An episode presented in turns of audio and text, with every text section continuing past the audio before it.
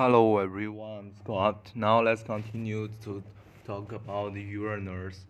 Uranus, sir, uh, Uranus, uh, he just record, uh, they have so many things around here.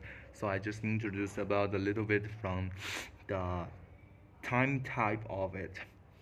I thought him first continues to describe in his new object as a comet. Others astronomers had already begun to suspect otherwise. Finnish, Swedish astronomers and uh, Johan Lexell works in the Russia was the first to compute the orbit of the new object. Its nearly circular orbit led him to a conclusion that it was a planet rather than a, a comet. Bering's astronomers Jeremy's brother describes uh, her dreams discovers as a moving star that can be redeemed and it draws unknown planets like objects circling things beyond the orbits of certain be both uh, conclude that its near circular orbit was more like the planet's kilometers. The object was soon universally accepted as as a new planet. Oh, sorry, planet.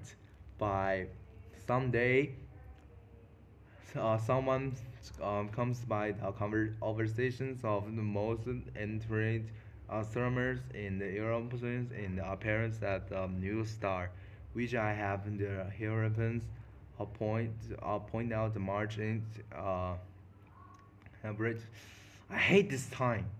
And it is primary planets in our solar system in radiance and Jorgens have a kings moving here uh, and the telescope will be fine. Everything will be gonna be fine because nobody care about it.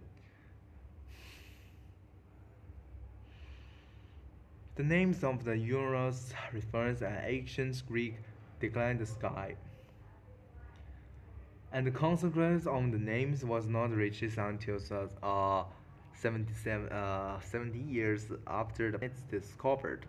During the average um, sufferings of the days and night, and we'll be move on to the next one.